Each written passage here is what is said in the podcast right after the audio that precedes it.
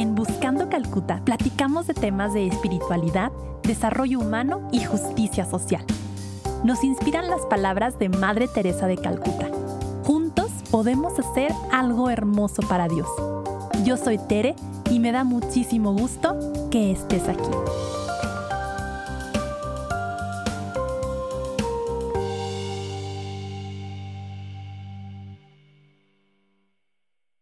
Hola, bienvenidos, bienvenidas a un capítulo más de Buscando Calcuta. La historia que les voy a platicar el día de hoy me da un poco de pena contarla como persona que estudió teología. Ahorita van a ver por qué. Pero se las quiero platicar por dos motivos. Uno, porque quiero subrayar y compartirles el poder del rosario. Y dos, porque esta frase que leemos mucho en redes sociales y que se vuelve así como un eslogan casi de Dios escribe derecho en renglones torcidos, es real. y, y esta frase pues quiere demostrar que a pesar de que uno ponga el trauma, ponga su inseguridad, ponga lo roto, Dios de alguna manera lo va a hacer bueno. Entonces, les platico que yo soy maestra de preparatoria. Hace muchos años soy maestra. Y hace cuatro años acompañé a un grupo de estudiantes que iban a un evento a Ciudad de México, a el campus de la prepa donde trabajo, pero en Ciudad de México. Total que nos fuimos un amigo profe y yo a acompañar a estos jóvenes nos fuimos en camión eh, de Chihuahua a Ciudad de México. Cabe destacar que son como 18 horas, 20 horas en camión. Y eh, el último día, ya cuando nos íbamos a regresar de Ciudad de México a Chihuahua, el evento estudiantil se había terminado, los chavos todo bien, habían hecho un excelente papel, todo era muy maravilloso. El conductor del camión que nos tenía que regresar de Ciudad de México a Chihuahua me dice, maestra, hay un problema con el camión no va a aguantar todo el trayecto de regreso a Chihuahua, necesito ir a arreglarlo. Para esto, los estudiantes estaban en su evento, ellos estaban ocupados adentro del edificio de la preparatoria allá en Ciudad de México y mi amigo profe estaba con ellos. Entonces yo estaba de encargada del camión y de nuestro regreso a salvo a Chihuahua. Cuando me dice esto el señor, pues sí me preocupo, pero tampoco se me hizo la cosa más grave. Le digo, sí, sí, adelante vaya y arregle, arregle el camión.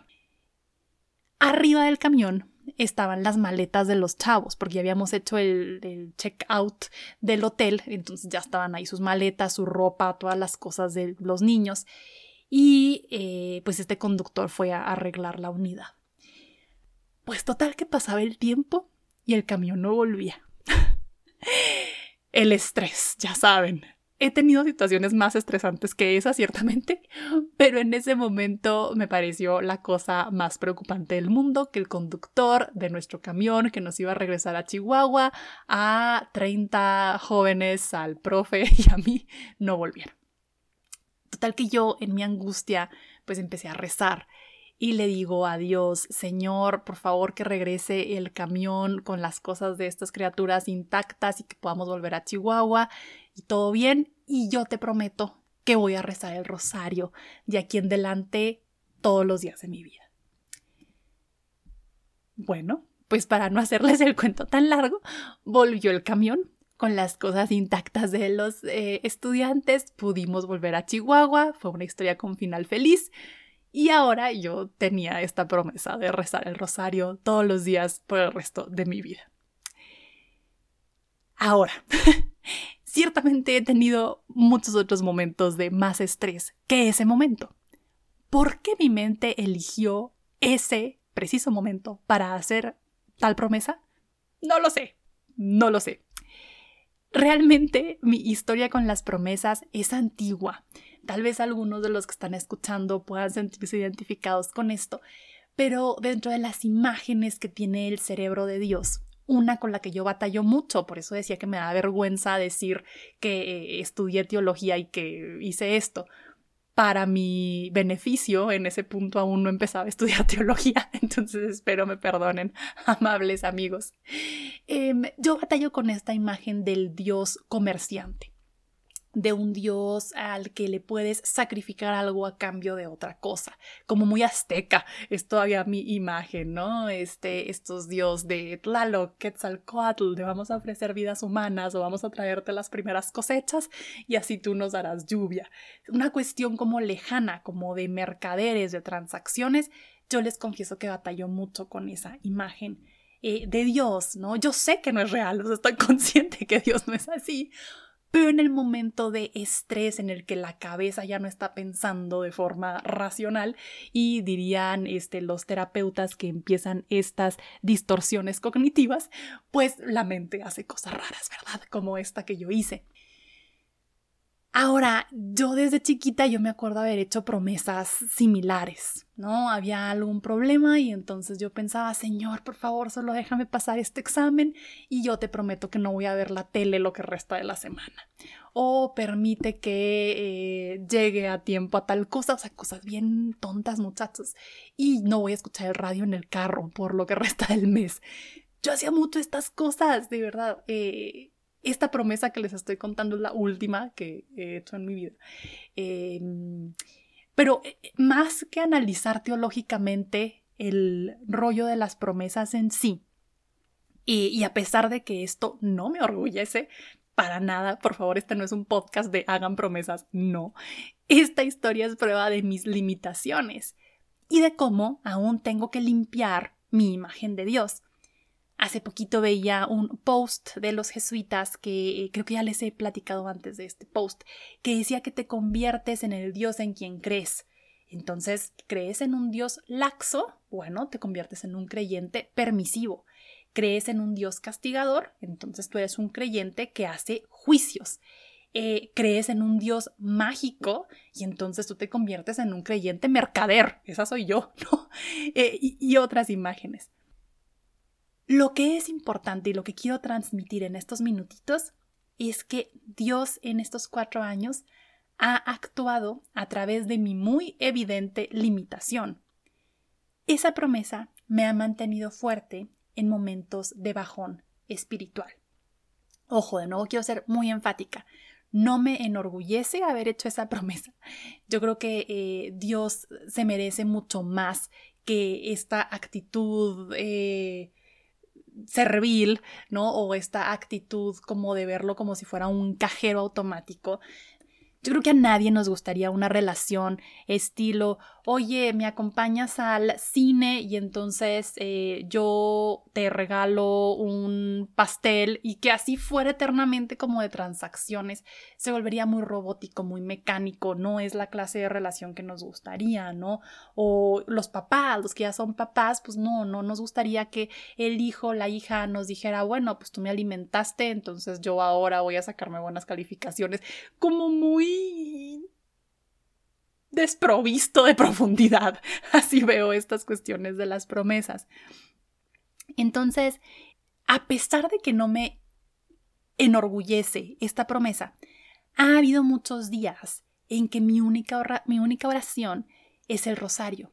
Y a veces también, amigos, amigas, un rosario pésimamente rezado. O sea, por el hecho de yo tener esta promesa, muchos días, no les diré que todos, pero muchos días eh, rezo el rosario. Pero muchos días es un rosario muy mecánico, eh, hecho mal, como ni siquiera estoy pensando en lo que estoy diciendo y se los quiero confesar aquí ante este micrófono. Y sin embargo, sin embargo, en medio de esas cuentas, de esas repeticiones, muchas veces he vuelto a encontrar a Dios. Es increíble cómo, no les voy a decir que todas las veces, pero muchas sí, que he empezado rezando el rosario como con desánimo, como sin mucha inspiración, y lo termino con una sensación de paz. Y ha habido momentos especiales, especiales porque no son típicos, en los que a lo mejor empiezo el rosario con una actitud muy de desesperanza y al finalizarlo me siento llena de la gracia de Dios. Y el mensaje que capto de todo esto no es X, hagamos promesas, ¿no? O X, las imágenes distorsionadas de Dios no importan. O no importa que haga algo malo porque algo bueno saldrá. Sino Dios escribe derecho en renglones torcidos. Mi renglón torcido en ese momento y muchas veces es mi inseguridad. ¿Irá a volver este señor del camión? Mi deseo de controlar cosas que no puedo controlar. Ese es mi renglón torcido. Es mi trauma, mi falso deseo de seguridad a través de los intercambios. ¿no? Y eso definitivamente es algo que sanar, eh, ojalá que, que, se pueda, si no completo, al menos en gran parte de este lado del cielo.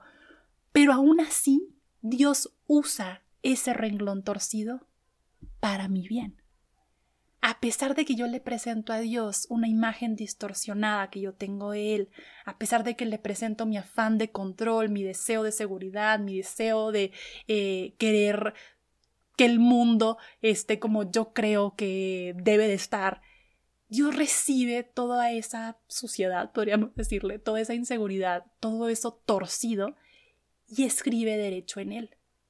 A lo mejor a eso se refiere Romanos 8:28, cuando dice que todo conviene para aquellos que ama el Señor. Y eso somos tú y yo. Eh, Dios ama a cada persona. Entonces, no creemos en un Dios que controla nuestras vidas y que nos está como de alguna manera queriendo entre engañar y entre guiar y como poniéndonos entre trampas y pistas. No, creemos en un Dios que actúa en la historia, un Dios cuya gracia penetra en nuestros problemas, en nuestras eh, malas decisiones. Tal vez a eso se refiere este Romanos 8:28 de Pablo, al decir a fin de cuentas, todo conviene. Y todo conviene no quiere decir que no duele, porque la enfermedad duele. Eh, si no hubiera llegado ese camión con las cosas de los niños y hubiéramos tenido que volver en yo no sé qué a Chihuahua, hubiera dolido mucho la humillación de, oye, ¿cómo permitiste que el señor se fuera, Tere? ¿Qué onda? ¿Qué mala maestra? Hubiera dolido mucho, pero seguramente también hubiera salido algo bueno de ahí. De este tropiezo o de esta eh, decisión no bien pensada, Dios saca frutos. A lo mejor no estudiaste la carrera que querías tal cual, o a lo mejor te corrieron del trabajo, o a lo mejor aún no estás en el punto de estabilidad emocional que te gustaría o no has cumplido todas tus metas. Pues déjame decirte que Dios escribe derecho en renglones torcidos. Lo que le pongamos enfrente en ocasiones va a ser lo mejor, va a decir Madre Teresa que hagamos algo hermoso para Dios, pero no siempre vamos a poder. A veces le vamos a poner a Dios justo eso, lo que tenemos, lo que podemos. Hay una parte en los evangelios que me gusta que dice que Jesús subió a la barca así como estaba, así como estaba. A lo mejor la barca estaba sucia, a lo mejor estaba ocupada, a lo mejor estaba llena de pescados, a lo mejor estaba rota, a lo mejor estaba chiquita. Así se subió Jesús. Y eso somos tú y yo. Jesús se sube a nuestra barca así como está, a nuestras nociones raras de quién es Él, a nuestros traumas. Así se sube Dios y así hace que todo convenga para bien de los que Él ama. Como nota final, Hace poco le confesé esa promesa a mi director espiritual. Realmente la había dicho muy, muy poco a muy pocas personas. Em, y yo creo que eso me liberó para contarla aquí frente al micrófono. Y él, que es un sacerdote súper sabio, muy recto, muy ortodoxo, me dijo también que tomar en cuenta que, pues si hay veces que no se puede rezar el rosario todos los días, pues me quedaré en paz. Y el alma lo sabe el alma sabe también, no que, ay no, ya no lo rezo, ya me olvidé de mi promesa, no, porque sé que le hace bien a mi alma. Eh, de nuevo, Dios escribe derecho en renglones torcidos, pero ya no siento esa vocecita de juicio.